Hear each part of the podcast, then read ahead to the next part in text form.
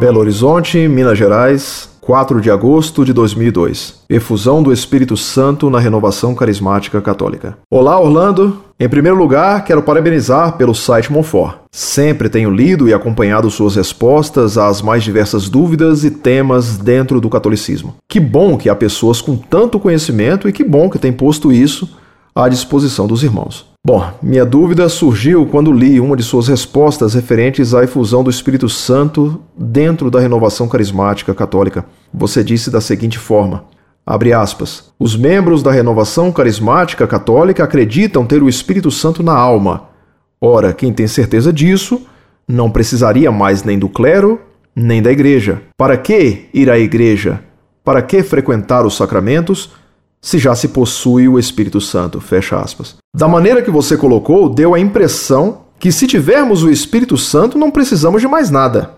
Vejo o seu ponto de vista um pouco diferente. Pois se você disse que se tivermos o Espírito Santo não precisamos do sacramento, poderíamos concluir que quando recebemos o sacramento da Eucaristia, corpo e sangue real de Jesus em forma de pão e vinho, não precisaríamos do Espírito Santo pois fizemos a comunhão com o próprio corpo de Cristo, ou seja, parte de Jesus literalmente dentro do nosso corpo.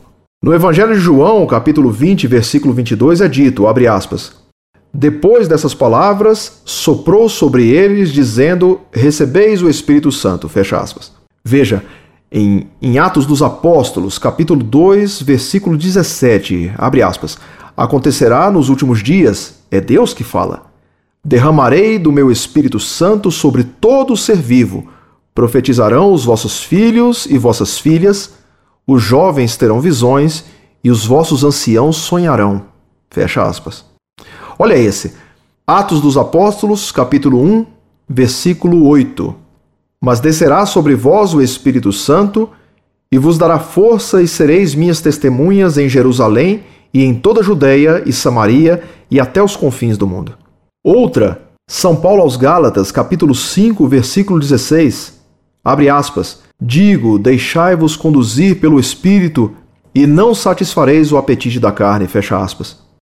Para encerrar, Atos dos Apóstolos, capítulo 10, versículo 44, abre aspas. Estando Pedro ainda a falar, o Espírito Santo desceu sobre todos os que ouviam as santas palavras. Fecha aspas. Há outras citações, como o nosso corpo é templo do Espírito Santo. Enfim, em todas essas passagens eu percebi que o Espírito Santo sempre estava em ação. Na verdade, ele não vem para que tudo termine, pois ele já chegou, mas pelo contrário, para que se continue a obra do Senhor Jesus. Não se trata de um rebatismo, mas sim de uma renovação de nossas forças. Pois se recebemos Jesus na Eucaristia, e mesmo assim tornamos a pecar, assim também se dá com o Espírito Santo, pois nosso pecado afasta o mesmo de nós, pois não é possível o pecado fazer comunhão com o Espírito Santo. Quando nós nos arrependemos, o Espírito Santo poderá fazer morada em nós. Isso acontece na renovação carismática católica, como aconteceu no tempo de Jesus através dessas citações que eu mostrei aqui. Minha dúvida é se, como você disse, Abre aspas. Se temos o Espírito Santo, não precisamos de mais nada, fecha aspas. Assim também, não se aplicaria tal afirmação para o sacramento da Eucaristia, ou seja, se recebemos verdadeiramente o corpo e o sangue de Cristo, não precisaríamos mais nem do clero, nem da igreja. Para que ir à igreja? Para que o Espírito Santo, se já recebemos Jesus na Eucaristia? Bom, eu fico por aqui e agradeço a oportunidade de poder estar tirando minha dúvida. Que Jesus abençoe a todos. Santa Maria, rogai por nós. Muito prezado, salve Maria. Muito lhe agradeço as suas generosas palavras de elogio ao nosso site. Quanto à minha pessoa, peço-lhe que reze a Deus por minha alma, pois que muito necessito de orações. Passo a responder a sua dúvida. Seu equívoco provém de que você não faz uma distinção entre a graça santificante e efusão do Espírito Santo, tal como a entendem os membros da RCC. Também seu equívoco provém do fato de que você separa a ação do Espírito Santo e a ação de Cristo nas almas. Quando somos batizados, todos recebemos o perdão do pecado original, assim como a graça santificante, juntamente com os dons e carismas do Espírito Santo. O batismo nos faz filhos adotivos de Deus e membros da Igreja. A graça santificante é uma participação da vida divina. Nós a mantemos enquanto não cometemos pecado mortal. Com a graça santificante, mantemos também os dons do Espírito Santo e as virtudes infusas pelo batismo. Quando comungamos, recebemos o corpo, sangue, alma e divindade de Cristo em nossas almas. Ele, que é autor da graça e que nos dá, pela comunhão, além da sua presença, um aumento da graça santificante em nós. Porém, Cristo, recebido sacramentalmente, não permanece sempre e continuamente em nossas almas, e nem ficamos imunes do pecado. Cristo, sacramentado, permanece em nós apenas um certo tempo.